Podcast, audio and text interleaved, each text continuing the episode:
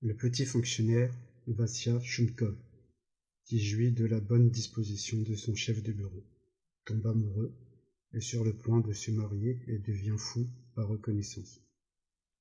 Cet homme un peu bossu, qui craint toujours d'être une charge pour les autres, ressent d'un coup, jusqu'à en être progressivement écrasé, le poids du monde. Dans une ville oppressante qui pourrait n'être que le rêve du Dieu sarcastique de l'Ancien Testament.